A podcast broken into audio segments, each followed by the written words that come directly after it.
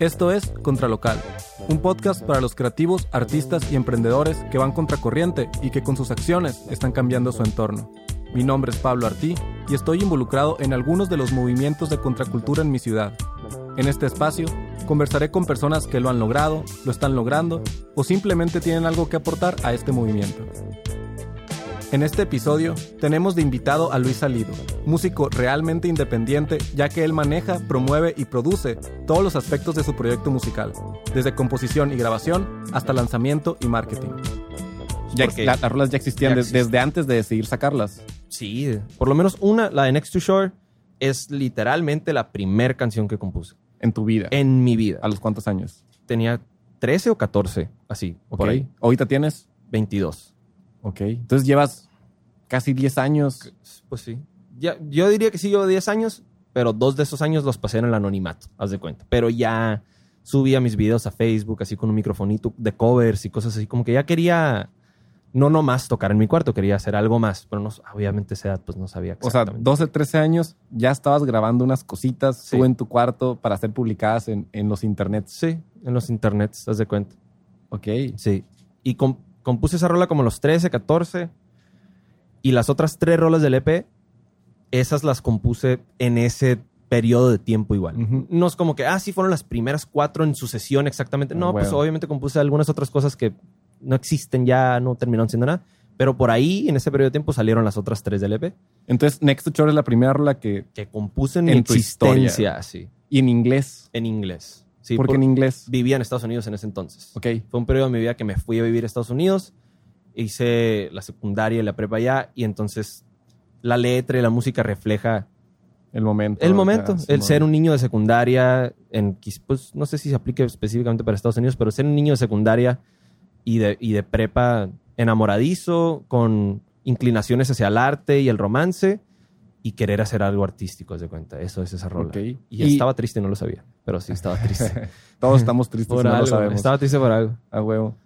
Y estaba, eras una, un mexicano viviendo y estudiando allá en Estados Unidos. Sí. Este, supongo que eso de alguna manera afecta la experiencia de algo. Pues, ¿te trataron diferente o, o- o todo bien? no creo que me trataran diferente. Solo yo me, yo me sentía muy diferente. Mm, Pero no creo que me trataran diferente, la verdad. Solo que yo nunca sentí que encajé. ok. Así. Y no por ah, se- o sea, hacerme harakiri nunca encajé. O sea, no, no. Solo mi manera de ser y mi modo de socializar que estaba adaptado ya a México. A huevo. Fui allá y no era el mismo. Pues allá, obviamente, otra sociedad y no era el mismo. Y eso es lo, que, lo que no encajaba. Sí, aquí en Obregón sigue siendo diferente. A- Ajá, no, aquí en Obregón sigo no encajando a veces Sí, en muchos círculos, ¿no? O sea, yo estaba acostumbrado, venía de México, a- a- soy, soy social, extrovertido, pero muy llevado. O sea, pongo las confianzas rápidamente en la mesa, pues y para mí todo, sí, no te lo tomas en serio, o sea, no te lo tomas personal, ya todo es pura risa, puro chiste y pura buena onda, pues. en Estados Unidos no, no aunque es sea carrilludo, porque lo soy, carrilludo, pesadito, pero es bien en buena onda, pues. Y en Estados Unidos no es tanto esa cura. Es como que, a ver, a ver, a ver, ¿quién eres? Para empezar, ni te conozco, vete para allá. Así, pues. Te lo dicen. Y para mí eso era súper fuerte, pues. Era muy fuerte, porque aquí en México mi experiencia siempre fue de morrito un llegar a la bolita que sea y llegar platicando y hacías amigos así. Y allá fue bien difícil. Estuve allá, estuve seis años, seis, siete años, y me regresé con como tres, cuatro amigos. Amigos, amigos míos, así. Que, Te, te que re- sigo te regresaste, regresarte con ellos, te refieres a que se, se quedaron allá, ¿no? Ellos se Pero- quedaron allá, ajá. pero So- son los que recuerdas. son los que ajá. recuerdo y los que frecuento y estoy pendiente de ellos y ellos de mí y así. Y eso a mí se me hace feo. ¿Están relacionados con la música? No, Ok. de hecho ninguno. ¿Se te hace feo, dices, porque esperarías más personas? Sí, sí, porque curiosamente los que los mismos alumnos de la secundaria, todos fuimos a la misma prepa. Entonces ya llevamos siete años de estar juntos. Pues yo duré siete años estando juntos pues, con las mismas personas. ¿no? Y aún así, pues, me traje cuatro amigos Ah, de los 100 que éramos, ¿sabes? O sea, y, y no socialicé. El problema no fue que nomás me traje cuatro amigos, sino el problema fue que nomás so- socialicé con cuatro personas, realmente. Con los demás no. ¿Qué digo? Eh, no sé con cuántos amigos se quedan las personas después Sí, de la secundaria. sí, claro. O sea, Sí, pero tres o cuatro Sí. buenos amigos desde la secundaria para mí son es un chingo, muy güey. bien, es suficiente, pero no socialicé lo suficiente con los demás. Ah. Por lo menos aquí en México siento que sí convives con todos Ajá, y tienes y, y recuerdos de ahí con todos eliges. y agarras tu bolita, pero todos se llevan igual y buena onda para todos y me la paso igual de chilo con todos, pero este es mi, mi grupito de compas, ¿no? Ok. Allá no fue así. Fue como que, nomás con estos cuatro me hallo y con ustedes otros 97. Ni los conozco, ajá. La neta ni los conozco así. Ok.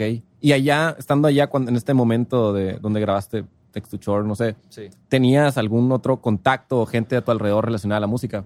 Pues tenía los clásicos amigos que más bien querían tocar la guitarra, pero como que siempre la pregunta de que, eh, güey, ¿cómo aprendiste? ¿O de dónde aprendiste? Sí, Y pero- así, pero realmente no, no estaban Gente- ya en ello. Gente que dice que quiere aprender cosas, sobra. O sea, Sí. está hablando de gente que... Solamente que- ese fue el contacto Ok. el que tuve realmente. Entonces, tú solo, ¿te gustó la música solo? ¿Desarrollaste Ya lo el traía. solo? ya lo traía. ¿Desde cuándo? Desde que tengo memoria. Así, desde que tengo memoria. Y, y suena, es la clásica cosa cliché, ¿no? Para un músico decir, pero mi abuelo era músico, eh, es el único músico, músico de mi familia por parte de mi papá, y en vez de juguetes para niños, siempre me regaló artefactos musicales desde chiquito. pues. Y yo encantado de la vida, no nunca me lo forzó, solamente me gustaron siempre.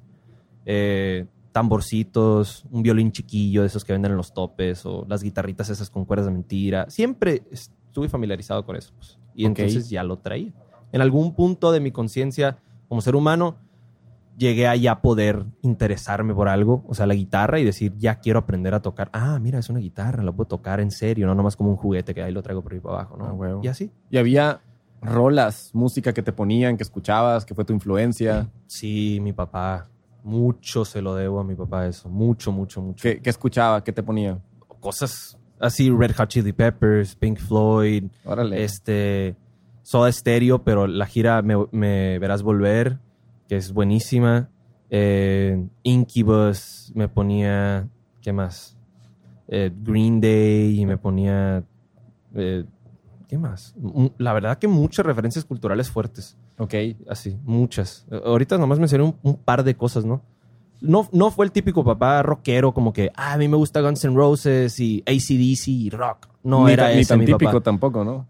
Sí. Típico entre el cliché. Pues sí, sí, no fue ese mi papá. Mi papá sí le gustaba machín la música y, y exploró muchos géneros y siempre me trajo explorando los géneros junto con él y él rápidamente encontraba los exponentes principales de ese género. Entonces me enseñaba los exponentes importantes de cada género y así siento que me, me culturicé muy rápido gracias a eso. y hay algo de esas influencias que todavía escuches muy seguido a la fecha. Sí, pues la neta prácticamente todas. Ok. Pero, pero sí, sí. Sí, sí las hay. Eh, por ejemplo, otro tema con mi papá fue las películas. Me culturizó mucho con las películas desde que estaba bien chiquito. Y, y me guiaba para entenderlas, ¿no? De alguna manera me sacaba la sopa, así como que, ¿qué notaste? Y yo, no, pues noté que en el Matrix, por ejemplo, noté que toda la película está verde. ¿no? Tiene, tiene un, Ok, un- un un hue color verde, rating de, ajá. de- de verde y es importante para la película. Yo de chiquito no sé por qué no noté, pero eran esos detalles. Entonces me fijaba también en los soundtracks de las películas.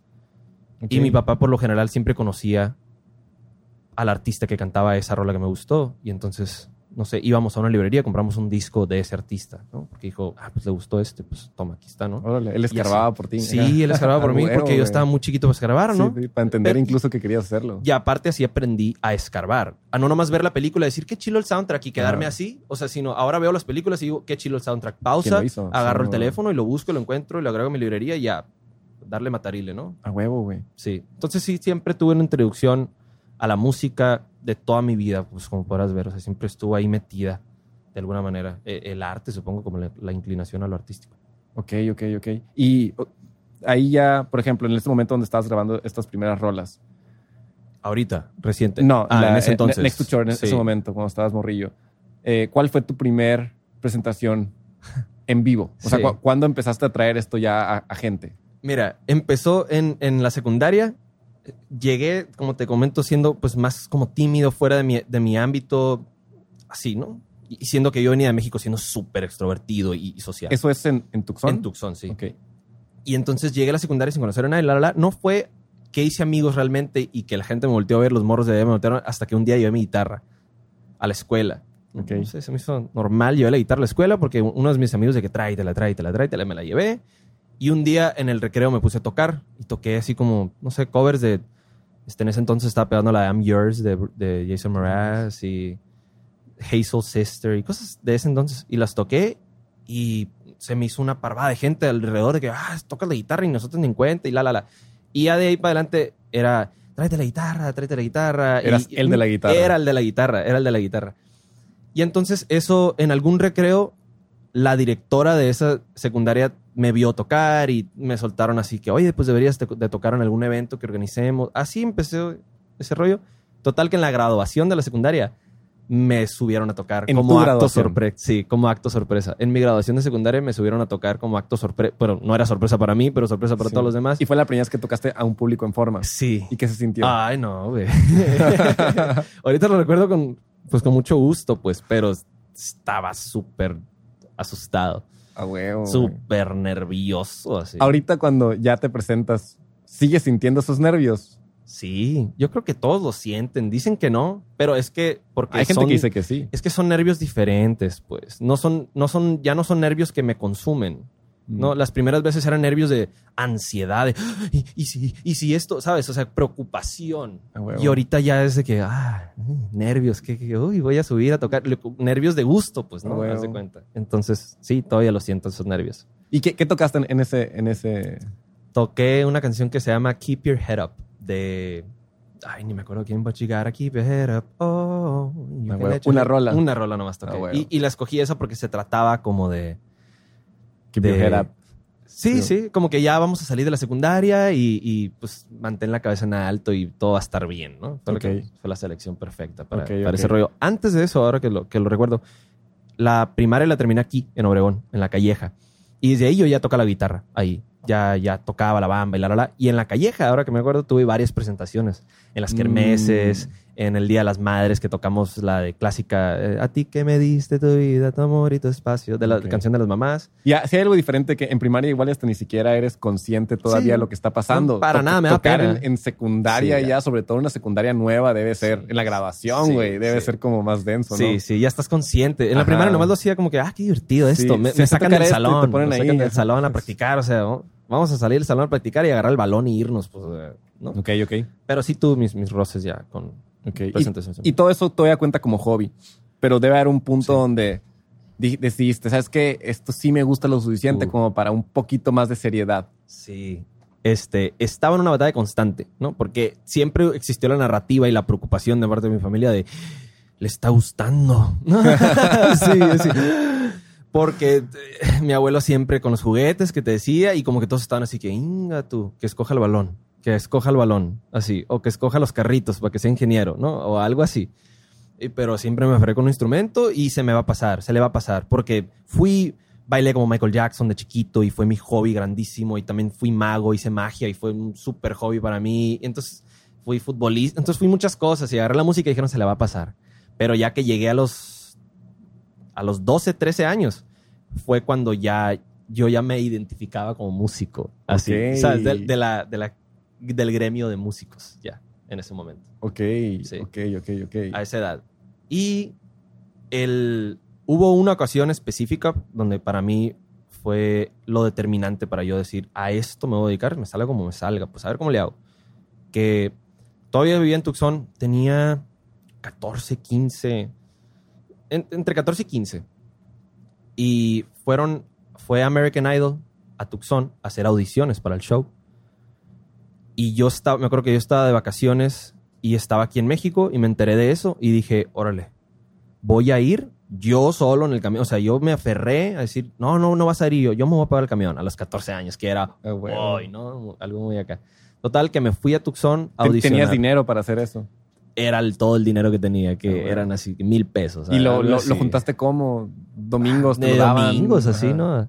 Y total que en esa ocasión sí fui bien decidido. Dije, aquí, si sale algo aquí, lo que sea, una señal. Solamente estaba buscando una señal, ¿no? Algo que, que me avalara, que me dijera a mí, a esa edad, sí tienes lo suficiente para lograr algo en esto, ¿no? Que alguien me dijera crudamente, no, vete, güey, no, traes nada, o que me dijeran, sí hay algo que rescatar, ¿no? No quería ganar el show, nomás quería una señal. Sí Así. querías ganar el show. Bueno, sí Pero el otro te pero no era mi meta, Ajá. si no era mi meta. Mi meta era descubrir, mi meta era una respuesta. Entonces dije, si algo sale, me quedo aquí y me aferro y, y- y aquí le voy a seguir. Si no sale nada, me hago arquitecto, ingeniero, cero hate para esa gente, pero Ujú. en ese entonces no era mío, dije, me aboco a algo normal, digámoslo así.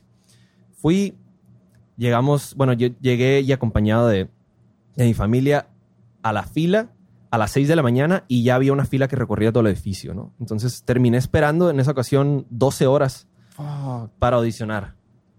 12 horas. Y yo todo desvelado porque la noche anterior no podía dormir pensando en, en eso. Y era algo muy, era más importante para mi vida de lo que mis familiares y mis amigos sabían, ¿no? Porque yo traía eso. A nadie le había dicho que mi propósito en Que ibas ir, a verificar, ¿no? Que iba a verificar. Ok. Eh, y pues sentí un montón de nervios porque me encantaba hacer esto.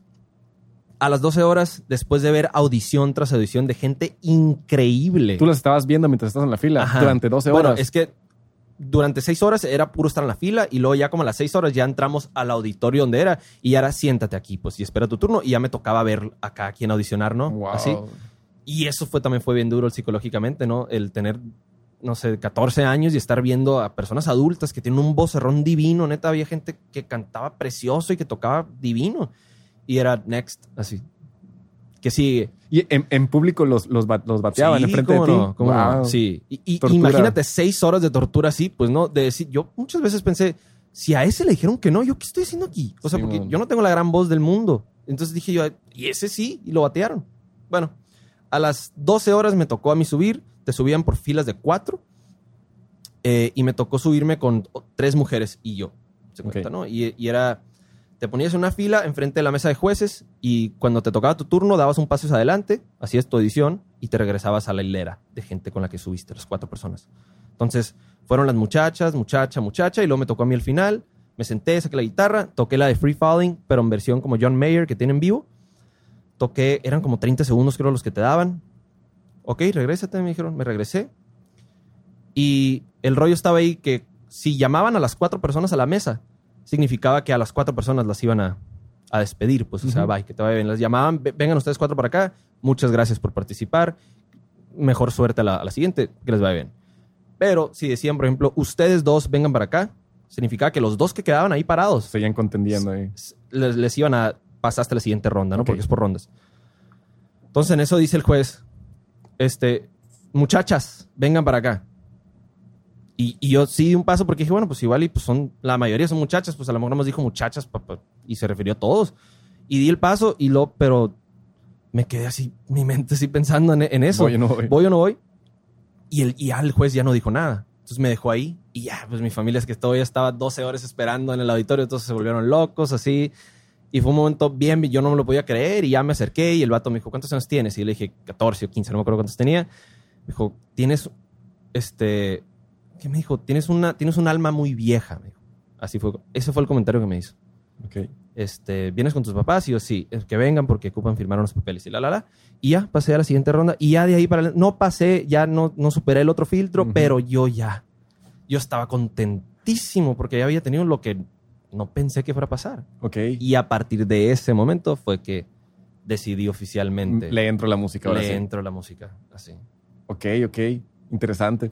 Y en pláticas que hemos tenido por acá atrás, eh, me platicaste que tu primer proyecto no tenía nada que ver con folk ni lo que haces ahorita. es- era un taca-taca norteño. Sí, fui tacataca norteño por como dos años y lo disfruté mucho, Ah, huevo. pero no era yo. Ok. Era, era un personaje, pues. Realmente sí era un personaje. Y, y fue una experiencia, pues, se, fui tacataca norteño durante dos años. Y eso se dio porque después de audicionar en, en American Idol, se presentó una oportunidad para audicionar en Tengo Talento, Mucho Talento. que es un que es programa un similar. Pro- programa muy similar, pero para, la- para los paisanos allá, pues. Y los jueces son Ana Bárbara, Don Cheto, en ese entonces está Gerardo Ortiz y Pepe Garza, que es otro. Eh, y bueno, fui, audicioné con una rola de Sin Bandera, pero terminé ya, cuando me dieron el pase y me llevaron a Los Ángeles a, hacer- a grabar el episodio, Ah, o sea, me llevaron y todo. que grabaste un episodio, en saliste en sí, la salí tele. en la tele. sí, ok, salí en ok. la tele. ¡Wow! ¿no? Sí, salí en la tele. Y pues aproveché yo pensé, bueno, ¿sabes qué? Era en ese entonces estaba pegando mucho a Ariel Camacho, que en paz descanse, estaba pegando machín. Y dije, voy a, voy a meterme por aquí. ¿Sabes? O sea, ahorita están pegando como que estos morros que tocan el género cierreño y le quiero llegar y entonces va a ser, voy a cantar algo cierreño. Canté una canción de Ariel Camacho. Eh, me- sí me pasaron a la siguiente ronda, pero esos shows no funcionan como uno piensa que funciona, como te lo venden. Entonces sí me pasaron a la siguiente ronda, pero ya no tuve otro capítulo, se cuenta. Ok. Y en ese viaje conocí un promotor, a un promotor que iba con nosotros en el camión. Era una persona de, de Tucson a quien le tengo muchísimo aprecio y mucho agradecimiento por todo lo que viví con él. Una excelente persona. eh, y se interesó en mí. Y ya en el viaje empezó a hablar con mi mamá porque ella venía ahí. Y, no, pues que su hijo y, y pudiéramos hacer esto y lo otro, aquello. Y empezó pues a hablar con mi mamá y mi mamá ya dijo, oye, mi hijo, habla con él, ¿no? Porque creo que, que te conviene o que sí está bien eso, esto Ok. que está pasando. Entonces ahí, ahí tu mamá no te estaba ya poniendo la traba, no, no la traba, ¿no? Pero no te estaba empujando a eso de ingeniero arquitecto. Al contrario, vio una oportunidad y te... Mi mamá jamás me, me lo, me lo impuso. Nunca, nunca, nunca. Y si te soy sincero, nadie de mi familia me lo impuso de manera directa. Ok. Pero fueron muchas indirectas. O sea, Mijo, ¿y qué vas a hacer? Son miedos de ellos. sí, o sea, mijo, ¿y qué vas a hacer? Me gusta mucho la música. y- Mm. O el silencio es una indirecta. O sea, ah, No te lo aplaudían de entrada. sí, no, nunca, nunca fue un, ah, mijo, que pues qué bueno, ¿no? O- pero bueno, total que el, el promotor habló con mi mamá y, y terminé trabajando con ese promotor eh, esos dos años y me tocó, ahí empecé a componer género, empecé a componer más en el género regional mexicano. Y no nomás eso, al parecer ahí entraste a ser músico profesional, hablando en el punto de, De ganabas dinero por, ajá, sí. te presentabas, te pagaban. Sí, y me tocaba también mucho este, dar la cara en, en- en mini entrevistas o eh, en una entrevista en la radio. O sea, viví cosas, ¿no? O sea, ahí fue cuando, pues como usan el término, estoy bien vivido, que dicen, ¿no? Ahí fue donde Tuviste experiencias. tuve experiencias, muchas experiencias. ¿Eso fue antes o después de Next to Shore, de la grabación esa? Eso fue después. Ok. Y había, yo ya, yo andaba, mira, yo iba a las tocadas norteñas, tocaba tres, tres horas, tres, cuatro horas, puros corridos, puras canciones de, de regional mexicano, en una borrachera de gente así. Y luego me iba a mi casa y ponía a John Mayer y a Pink Floyd. O sea, Ok. eh, llegaba a mi casa y me quitaba el sombrero y las botas, literalmente. Salías y, y personaje regresa- acá. sí, y regresaba a, a la programación habitual, a ser la persona que realmente era. Ok. Nick Drake y John Mayer y folk y rock psicodélico, cosas lo mío. Ok, ok. Y ahí, cuando, ah, igual un poco antes de esto, cuando grababas estas cosas, que te dices Sí. que tenías tu microfonito y tu guitarra y todo eso, esas cosas, tus papás te las compraban, tú cuando tú trabajaste te las comprabas. Sí. No me acuerdo exactamente, pero estoy seguro que algunas de las cosas definitivamente fueron un regalo. Ok. O sea, y a la vez me enseñaron también a... Creo que fue un buen aprendizaje que si quería yo perseguir... La, el- la enseñanza fue si tú quieres perseguir este, este sueño guajiro que tienes, búscale pues. Ok. Porque no va a estar fácil. Y si nosotros te la ponemos fácil desde ahorita, te vas a estrellar contra la pared cuando estés tú solo, ¿no? Y sí, entonces... pues, si, vas a batear con cosas grandes, mejor empiezas bateando con cosas chiquitas. Así, para que te des una idea que vas a estar a batallando. poco, así, ajá. vas a estar batallando. Aprende a batallar, ¿no? Y bueno, gracias a Dios fueron batallas muy sencillas, como por ejemplo, quiero una guitarra, ¿no? Pues allá sí, tú, ¿no? O sea, a ver cómo le haces. Que en Estados Unidos es- dinero. es más fácil, ¿no? Puedes Mucho conseguir una chambilla que te compras esa mucho madre más fácil, fácil. Mucho, mucho más fácil. Pero junté mi, mi dinerito y yo me compré mi guitarra. Y estoy seguro que, como por recompensa, a lo mejor un día llegó mi papá con un microfonito blue, así como que toma, mi hijo, acá. Y yo, ah, pues qué chingón, ¿no? Ah, a lo mejor fue un felicidades porque te compraste tú la guitarra y veo que sí, sí, sí le estás buscando, entonces toma, pues ahí Ah, te va, huevo. ¿no? Es- eso es bueno y es- eso, es escaso. O sea, no normalmente te proveen las herramientas. Herramientas así importantes. Sí. Igual y ahor- ahorita eres eh, ingeniero de audio en tus proyectos que, que igual y empezó desde ahí. Empezaron ahí, Pues sí, empiezas, o sea, como toma este micrófono. ¿sabes? Sí, Y ahorita tienes, definitivamente. ahorita tienes estas cosas. Definitivamente. ¿Ok? ¿Y cuándo fue tu transición de este norteño a, a el- en lo que estás ahorita? Tenía, yo creo que cuando lo dejé así, machín, tenía como 16 o 17 recién cumplidos, algo así. Yo los iba a cumplir, pues así. ¿Ok? Y ahorita en lo que estás es folk. Folk. Ok. Folk. Folk. Pop. En algunas canciones, pero folk. Ok. Sí. Y porque pasa mucho con el folk que, que igual y no saben bien qué es, o sea, asumen que folk es cualquier cosa, eh, pues famosa, todos conocemos el pop de que, no sé, Sí. Mumford and Sons Sí. o cosas de esas, pues, pero supongo que se parten en, en diferentes Sí. ramas o algo. ¿Qué, qué es el folk? ¿Cómo le explicamos a la gente que no sabe qué es el folk? Inga tú. Aquí en México, este, apenas recientemente se, empe- se empieza a conocer porque surgieron exponentes y también nuestra generación empezó pues, a escarbar los gustos musicales de los estadounidenses y a descubrir y a culturizarse machín y decir, ya conocen el folk los de nuestra generación. Y los exponentes como Ed Maverick y Daniel Kien en su momento, que ya no hace folk, pero también. Y entonces empezó a haber una escena de folk con dromedarios mágicos y la la la. Pero antes de todo esto, toda la gente aquí en México lo conoce como la trova. Que son cosas muy, o sea, son realmente en cosas ya de músico a músico sí son muy diferentes, pero a simple vista son muy similares.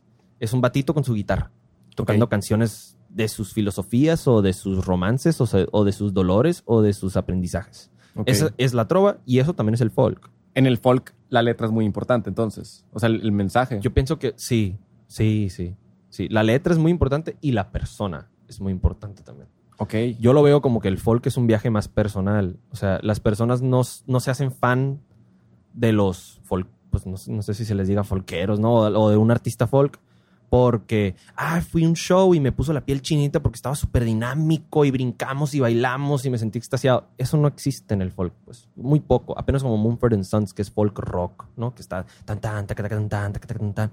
Pero el folk es una guitarrita tranquila y como que se apasionan más porque se sienten identificados con la persona que lo está tocando y sienten que tienen una conexión en filosofías, en moralidades, en este, en el romance de sus vidas, que tienen esa conexión con esa persona, se sienten identificados, sienten que son amigos. La relación del folk, la relación del escucha con el folk termina siendo íntima. más, ajá, más íntima, igual y es mediante solo escucharlo en audífonos, en tu casa, en, en tu día a Sí. día.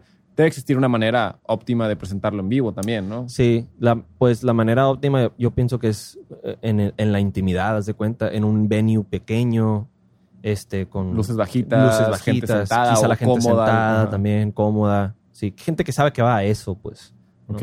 Si van a un bar con el plan de quiero pasar una noche, escuchar música en vivo y pasármela toda madre, no creo que ir a un, a un conciertillo de folk sea. Y, y entonces, mejor. ¿cómo, ¿cómo puedes llegar a distribuir algo que es folk, eh, sobre todo en un lugar como Obregón o, o- o México? O sea, ¿cómo, cómo puede la gente escuchar un... empezar a crear esta relación íntima con un artista? Sí. Aquí en Obregón no lo he logrado. Ah, bueno. Entonces voy a hablar de otras partes. Eh, híjola, es que me preguntas algo Que oja- ojalá supiéramos la respuesta. que ojalá supiera yo la respuesta. Sí, ojalá supiera yo la respuesta porque no lo he logrado. Pero eh, observando a los demás exponentes que ya lo lograron, como te digo, Ed Maverick, Daniel Kien, Dromedaros Mágicos, la neta yo pienso que siendo muy tú, siendo tú, tú mismo y taloneándole como todos los demás. Así, bueno. consiguiendo tocadas y conectando con la gente correcta, que esa es la parte más difícil, encontrar a tu, a tu grupito de gente, que, que Ah, dices bueno. tú, somos amigos sin conocernos. Nomás escuchas mi música y lo que digo y lo que hablo y cómo pienso, me sigues en redes y, y no sé, a lo mejor consumimos lo mismo, ¿no? Lo- La Ok. misma música, los mismos libros, todos y somos amigos y te gusta mi música. Ok, y, y es- eso se da, pues, bueno, vas conociendo gente mientras vas trabajando con, con ellos a lo largo de, pues, que es como nos conocimos nosotros o la mayoría de los que están aquí. Este, pero también dijiste en tocadas, o sea, o, o ¿cómo haces que tu música folk llegue a los oídos de la gente? ¿Has intentado entrar a la radio? ¿Has intentado...? Una vez intenté entrar a la radio aquí en Obregón, en. EXA, hace ya años, a- apenas acababa fue en el 2018, había sacado mi sencillo de Un Amor, que fue la primera canción que saqué. En ese entonces había cero planeación en las cosas que yo estaba haciendo, nomás dije, voy a, tenía camaradas que grababan, yo tenía una canción y dije yo, voy a sacar esa canción, la voy a grabar y a ver, nomás así, ¿no? Entonces, en la, eh, me cruzó por la mente como que, bueno, pues debería promocionarla y cómo se promociona. Y me ponía a pensar cómo me promocionaba mi promotor de regional mexicano, ¿no? Ajá. Este, y con él tuve una experiencia en la radio, entonces dije, voy a marcar la radio, por ahí es. Marqué a EXA, que no es la estación correcta para promocionar ese tipo de música. EXA, ¿no? Ah. EXA es una ¿Y estación... existe una? Yo pienso que sí, como la estación de romance pudiera Ok. estar mucho más apta que EXA, porque EXA es más como punch y punch. Party. y- sí, pues party, ¿no? Acá. Marqué, expliqué, este, me pasaron un contacto y un conecte. Tenía un camarada que era camarada del, del host del, de EXA y me lo pasó. Y yo dije, sí, me van a decir que sí, porque es por paro esto y la, la, la. Eh, le mandé la rola a, a- a este, a este host y me dice, hablamos por teléfono, me dice, no, pues carnal, está, está chido tu cotorreo, la neta, pero este, tú traes acá como que no, no siento que la estación de radio esté identificada con tu música. Tú traes un rollo así como, pues tú tocas trova, güey, y nosotros ponemos más como punchis punchis acá. Y al momento de yo escuchar trova me quedé así, para nada contento con el comentario, porque no es trova, es folk, ¿no? Y, y esa es la confusión que hay en, en el consumidor mexicano. Apenas se está clarificando eso. Ok. Y hay muchos tipos de folk también. Folk pop, folk rock, folk orgánico, folk psicodélico. Hay muchas cosas. Sí, sí, sí debe haber. Y ser músico independiente es difícil, asumo, en, en lo que sea. Ser músico independiente de pop, Ser artista independiente de lo sí, que sea. de lo que sea. Pero ahorita hablando de, de esto, que De es lo música. que asumo que, que- ajá, la música. Eh, ser, ar- ser artista independiente, intentar hacer pop, pues debe tener sus ventajas contra ser un artista independiente de algo alternativo, como lo es el folk. Eh, Sí. Y a pesar de eso, yo veo que tu rola de Un Amor pues llegó a 300 mil, casi 300 mil Sí. plays en Spotify. Y soy de Obregón. Muy importante. Sí, muy importante ese detalle. Si Es- fuera la Ciudad de México o algo así, no fuera tan... O sea, no fuera... Ah, huevo. no fuera como, ah. Es- eso tiene que ser un, un logro de, de alguna manera. Eh, ¿Qué es lo que crees que salió bien ahí? Porque tu primera rola llegar a eso, digo, es el sueño de muchos. Sí. Un tontazazazo. Eso fue lo que salió bien. Bueno, pero ya poniéndome técnico. Uno, en, en, en mi ámbito social, era una rola que ya la estaban esperando muchos de mis camaradas. Era- porque era la rola que yo tocaba en la peda, pues así. Siempre sacaba Ok. esa rola y ya tenía varios camaradas, o sea, unos 10, que estaban bien apasionados con esa rola, ¿sabes? Logré engancharlos machín y tenerlos ahí en la palma de mi mano de que, sí, güey, la voy a sacar, pero ya sácala, güey, ya sácala. Le- Se la enseñé un audio de WhatsApp que me mandaste, esa rola se la enseñé a una amiga y ahora la escucha ahí en el carro. Y me enteraba de raza que ya conocía la rola y yo ni la había grabado. O sea, en una peda la toqué, me grabaron y ese audio lo rolaron y lo rolaron. Y a varias gente que yo ni conocía ya la escuchaban en su carro desde un audio WhatsApp. Entonces por ahí ya empezamos bien, pues, con eso. Ah, huevo. Sí, una, una respuesta buena orgánica a todo esto. Sí, Má- más que nada porque es una rola dolida, con una letra dolida, y eso ayuda mucho, porque le encaja a mucha gente, pues.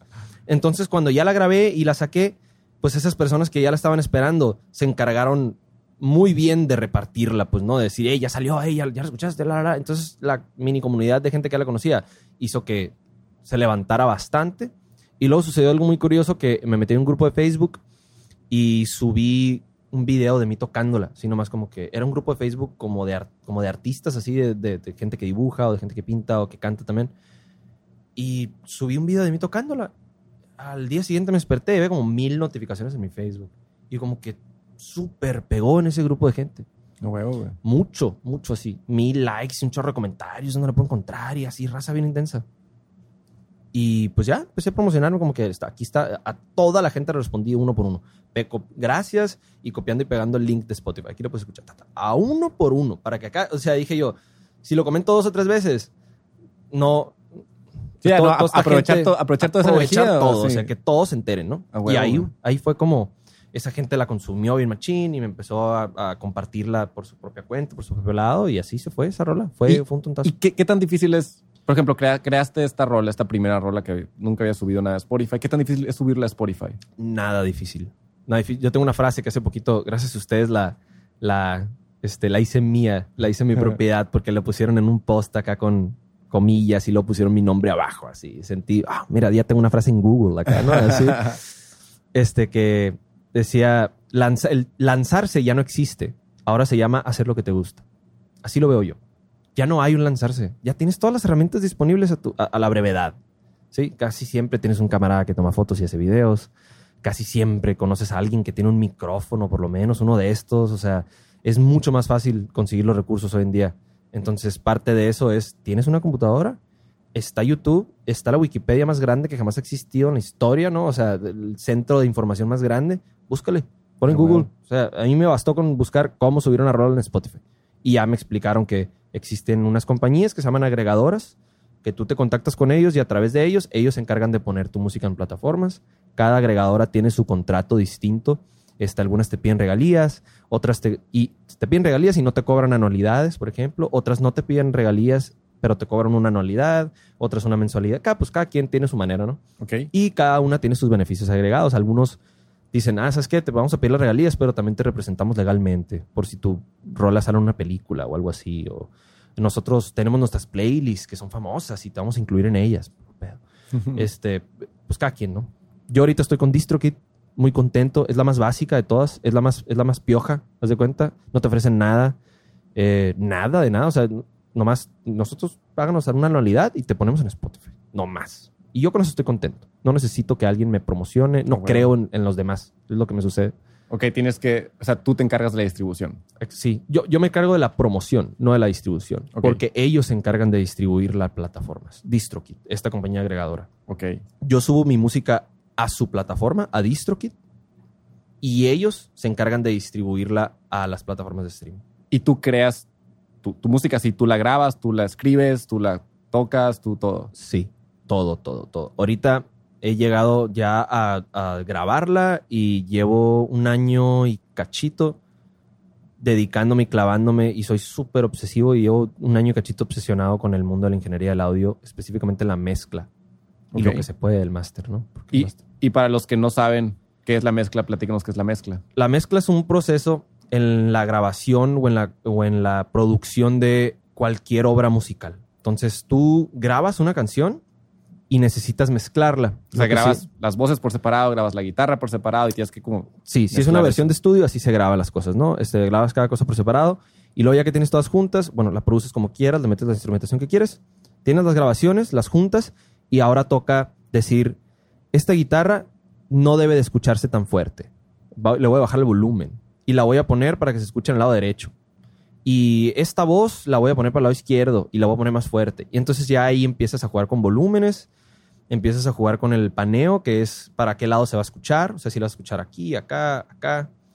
Y también entra cosas más técnicas como la ecualización, que en pocas y breves, si tú grabaste algo y se escucha muy, uh, uh, uh, así como con muchos graves, eso te va a ensuciar todo lo demás, pues. Entonces ocupas quitarle graves a eso para que se escuchen los demás elementos. Ok, a fin de cuentas es como agarrar todo esto que creaste o grabaste y acomodarlo para que tenga el feeling que tú querías y para que se escuche bien. que se en- escuche clarito. En audífonos, en bocinas, en lo que sea. Así es, adaptarlo. Y las decisiones creativas que le agregas re- reverbs, que es como un eco o un sonido de un cuarto, y ya Efectos, digámosle. efectos, Ok. efectos. Eso, Ok, eso ok. es la mezcla. Pero es un delicado balance de muchas cosas. Eh, y. Tecnicalidades, sí. Tecnicalidades, cosas creativas. Ok, este, ok.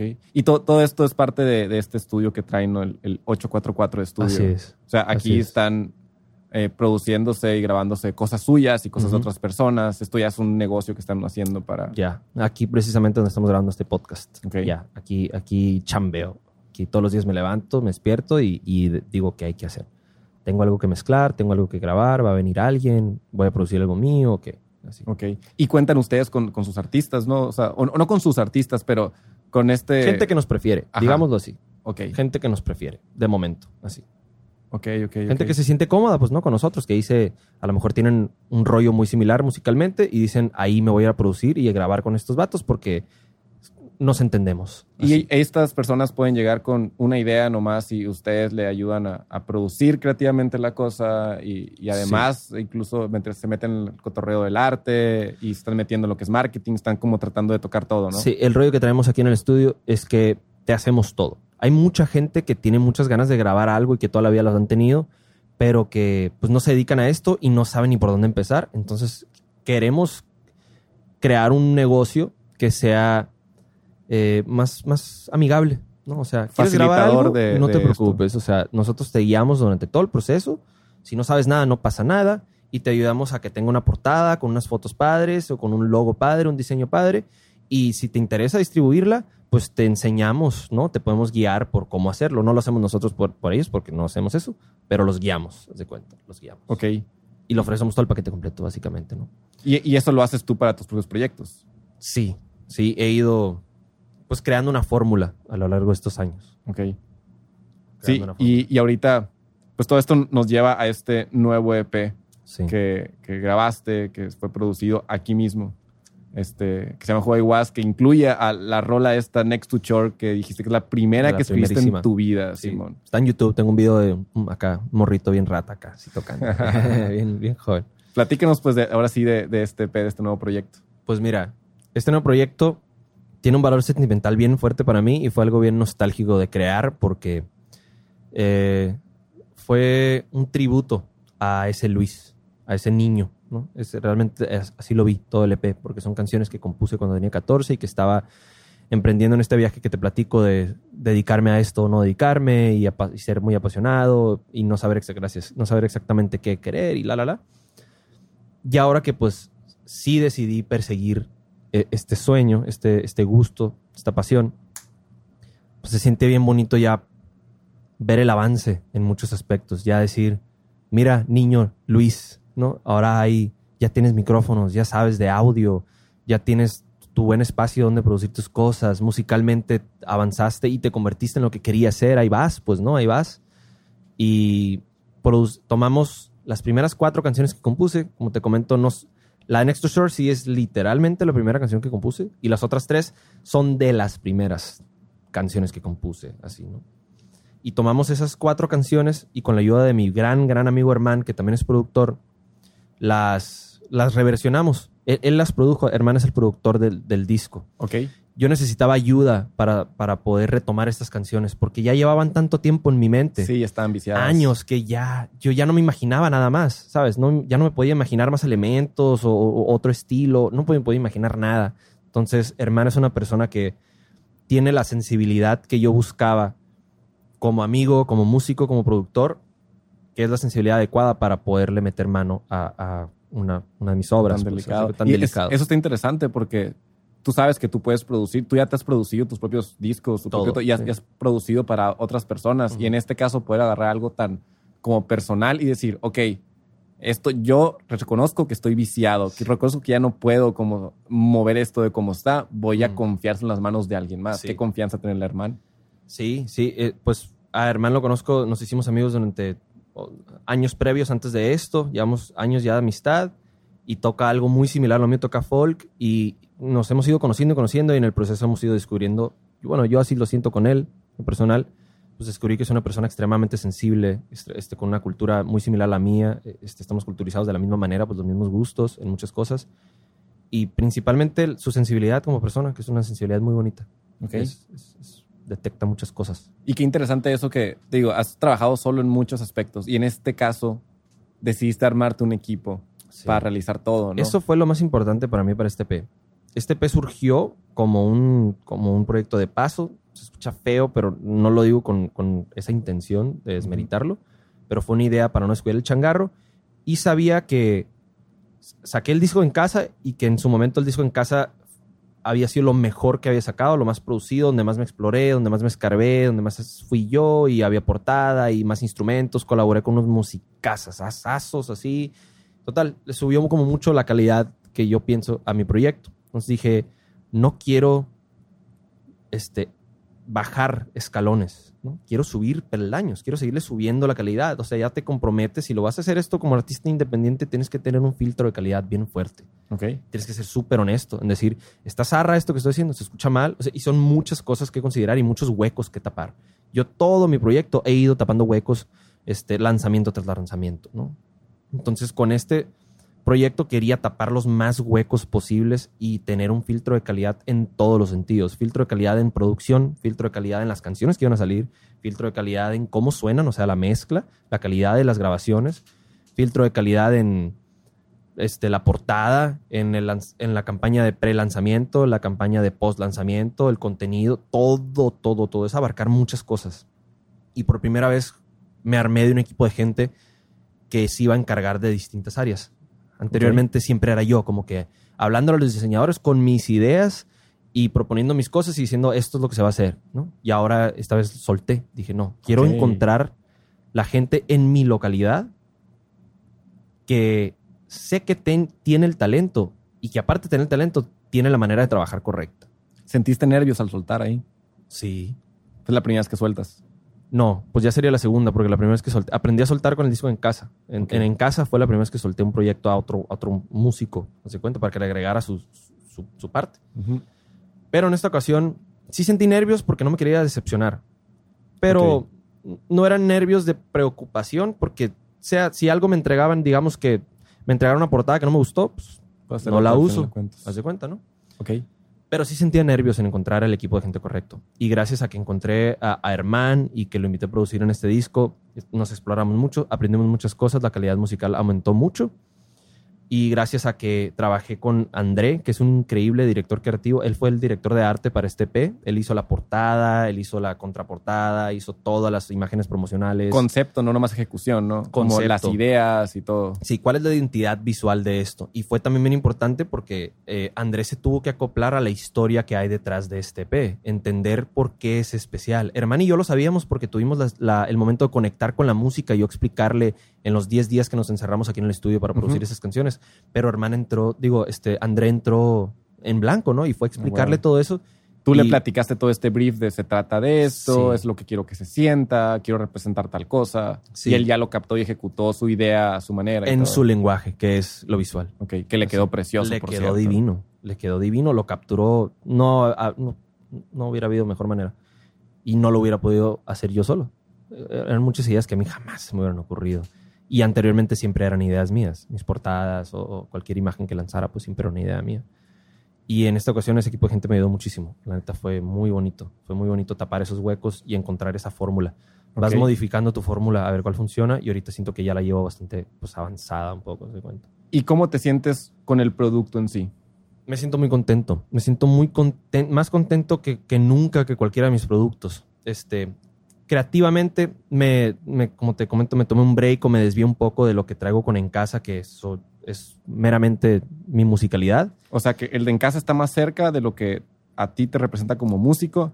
Was, obviamente, te representa porque son las primeras rolas que escribiste hace Sí. casi, no sé, ocho años, nueve años, no sé. Ok. Sí, así, así tal cual. Y estoy más contento con, con- con el resultado final de, de este EP porque se escucha mejor y porque sí logré subir un peldaño, ¿se cuenta? En mi opinión, ¿no? Ok. Logré tapar más huecos que nunca y trabajé en esta ocasión con un gran amigo mío que se llama Alejandro Caro. Él es un arreglista de Hermosillo. O sea, ar- ser arreglista, eh, él hace los arreglos musicales para películas Ok. para películas completas, ¿no? Y esto involucra arreglos de cuerdas y de tambor, orquestales, pues es mucha orquesta y hace todas las partituras, todas las partes de cada instrumento y wow, así es un trabajazazo y tiene unos créditos increíbles y hace un trabajo divino así. Hermano y yo le habíamos metido unas cuerdas ahí, medias piratitas que teníamos en la compu, por- porque dijimos, en esta parte, güey, deberían de ir unas cuerdas. Y metimos algo como para que no se nos olvidara, ¿no? Por cuerdas, para la gente es un violincito. violines, un violines, cello, una viola, ¿no? Cuerdas. Y metimos algo ahí para que hubiera un sonidito, pero estaba muy chafa, pues, porque pues, es digital y así. Y mi conciencia no me dejó, no me dejó soltar las canciones aquí, así, sacarlas así. Como te dije, eh, la mentalidad fue filtros de calidad, filtros de calidad y escalar, subir peldaños. En muchas maneras, no solamente eh, musicalmente, pero en cuestiones de colaboración también, ¿no? Y ahí fue cuando decidí contratar a Alejandro. Y para mí yo llevaba mucho tiempo siguiéndolo en redes sociales y era como, "Ah, a la bestia, el Alejandro Caro, ¿no? Así para arriba, mach- Y todavía, ya, tenía- ya tuve el gran placer de trabajar con él y sigue siendo como que, "Ah, carnal, muchas gracias por lo que le agregaste, ¿no? Así, Ah, bueno. voltear para arriba. Pero no lo conocía y nunca había tenido contacto con él y le mandé un correo diciéndole, mira, tengo esas canciones, no sé si, si tú hagas esto que, que te estoy este, pidiendo, digámoslo así, porque sabía que hacía películas, pero si te gusta y si sí, si, sí jalas, pues estaría súper padre, ¿no? Ok. Y me contestó de volada y, y nos pasamos al WhatsApp y me dijo, me gustó mucho la canción, a ver, ¿qué son tus ideas? Tuvimos una junta por, por Skype acá y rápido al, al día siguiente me mandó un, un- como un demo y fue una la bestia, ¿no? Así lo, lo llevó a un lugar que nunca habíamos imaginado y al siguiente día ya me entregó el producto final y quedamos... Sigo sin tener palabras, yo sinceramente, o sea, para describir eso que sentí, porque el arreglo está tan precioso y lleva las canciones a, a otra, para mí a otro nivel de calidad, que ahí fue cuando por primera vez sentí una calidad de industria de de veras, en todos los aspectos. Pues musicalmente dije, esto trae, trae, trae con qué musicalmente esto. O sea, está bien armado, colaboraron buenos personajes en esto y visualmente también trae y en cuestiones de promoción y, y- y campaña de mercadotecnia también y así. Pues, ¿no? ¿Tú, tú diseñaste la campaña de mercadotecnia de esto. Sí, A huevo. Con esto que me dices tapando huecos, vas. ah, lo has hecho unas cuantas veces, entonces Sí. has visto que han pasado cosas diferentes con cada una, ¿no? Sí, por ejemplo, este, con pasó lo que me pasó con un amor, saqué ese sencillo en el 2018 sin planes de, uno sin planes de que le fuera bien y sin planes de que sacar algo, otra cosa. Pues no tenía más material, pasó un año, se me fueron todas las personas que había juntado en ese sencillo, se me fueron porque pues, un, un año no me reporté. Y luego saqué un sencillo de la nada, que fue la de, la de Al Mar. Para mi buena suerte la metieron en una playlist de Spotify y le fue bien. Si no hubiera sido por eso, no le va bien ¿Cómo la metieron a un playlist de Spotify? tú tienes la opción de sugerir un lanzamiento de tu, de si vas a sacar un álbum, tú puedes sugerir una sola canción y se la puedes sugerir a Para que los, la escuchen y a los, los ed- editores sí, deciden. a los editores de Spotify para que, oye, escucha esta rola de, de mi álbum, a ver si te gusta. Este, yo la describo como algo así, empiezas a poner descripciones, ¿no? O sea, chill y acústico y, o bailable, lo que sea que sea tu canción, y ellos la escuchan y deciden la si escucharon, meterla. les gustó, Les la, gustó, metieron, la metieron y ahí le ayudó al y le éxito ayudó de- muchísimo. Ok. Y pues ahí tapé el hueco de tener una mejor portada, por ejemplo. Con la del mar, pues la regué en haber tardado tanto tiempo, pero mejoré la identidad visual. Ok. Y tuve una mejor portada y tuve, ahí experimenté por primera vez una, una campaña de pre-lanzamiento mejor. Para Experimentaste te Pues calé, otro hiciste, método. ¿no? Sí, Ajá. calé otro método. Dije, en vez de subir puras imágenes que digan, ya casi salen en Spotify, ya faltan tres días, ya faltan dos días, ya falta un día, que es algo que se ve mucho aquí en mi, mi localidad, me di cuenta que, carnal, a nadie le importa, güey. A na- neta, a nadie le importa, güey. O sea, si tú sí me subes 17 días consecutivos que tus sencillos salen 17 días y me haces un countdown de 17 días, aquí en Obregón a nadie le importa, pues. Y dice ahí, no, eso no lo voy a hacer, voy a calar ahora subiendo una foto de mi cara Ok. a ver qué tal. Y sí, aumentó como el engagement en redes sociales y calé otras cosas y mejoré la portada, estaba más padre. Pero luego me siguió fallando el post lanzamiento. O sea, no le, ya la sacaste y no hiciste- dejaste de hacer cosas. no hubo ah, seguimiento. prácticamente, pues así. Ok. Entonces dije, bueno, me falló eso. Entonces para el disco, no fue hasta el disco en casa que, que lo enmendé un poco y ahí me encargué ya me- más. Ese fue mi primer proyecto en el cual me tocaba incorporar la campaña de mercadotecnia, explicar el punto, explicar el sentimentalismo que hay detrás de la obra y explicarme a mí, no nomás venderte mi canción, sino venderte todo mi proceso que fue crear esta obra musical y que tú entiendas desde qué, desde qué punto te la estoy vendiendo, ¿no? O sea, qué hay detrás Ok. de toda esta obra. No nomás que escucharla desde la superficie, sino conectar con el significado. Verdaderamente conectar. Ajá. Y ahí fue cuando ya mi proyecto ya los, lo, se convirtió en un proyecto de folk en serio. Con Así, el, con el porque de eso, casa. eso se trata el folk, como te había comentado. Porque ya empecé a compartir la persona que verdaderamente soy en ese proyecto. Y pues ya experimenté con, ahí sí experimenté con una buena campaña de, de pre-lanzamiento. Y luego saqué el disco, saqué dos que tres cosillas en el post. Tenía una buena imagen, tenían buenas fotos. Este, el disco no sonó de lo mejor porque fue el primer, la primera obra que yo mezclado en mi vida, que fue el año pasado, hace como un año y medio ya. Pero la producción está muy padre, todo muy padre. Y ya con este P ya me tocaba tapar más huecos. Y en este P lo que mejor hicimos fue todo. Pero lo que mejor hicimos fue que hubo una buena, una buena, buena campaña de, de prelanzamiento. Creo que ya le agarré el rollo a, a conectar con la gente o por lo menos aprendí a compartir partes muy personales de Ah, mí. ¿no? O sea, se hizo una campaña que el contenido es auténtico. Entonces. sí, yo lo sentí así. Y el contenido se trataba de, de revelarte 100% quién soy y, y- y buscar quizá, quizá quien se sienta conectado con, con la misma narrativa, ¿no? Ok. Y hubo una campaña de durante el lanzamiento, o sea, estar, tener historias en Instagram, como que abarcar más uh, partes de las redes sociales, ¿no? Tener material exclusivo para historias, tener material exclusivo para posts, tener material exclusivo para IGTV y Reels, y ya era más completo, pues, ese- la- esa organización, gracias al equipo de gente con la que trabajé. ¿Y cómo le fue? Me fue también. Me fue también. Entonces ya me toca tapar otro hueco, ¿no? Pero eso, Bueno. pues, ya no, no es. Bueno, sí es problema mío, ¿no? Pero así es esto. La, la verdad es bien desalentador ser, ser un artista independiente, güey.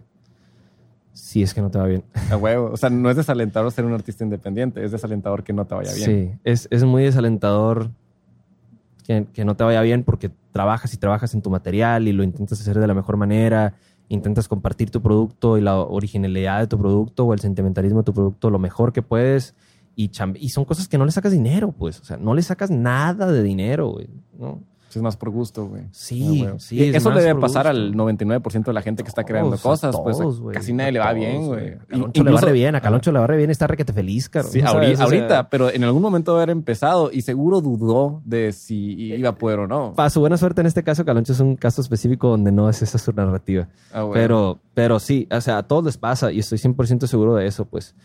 Y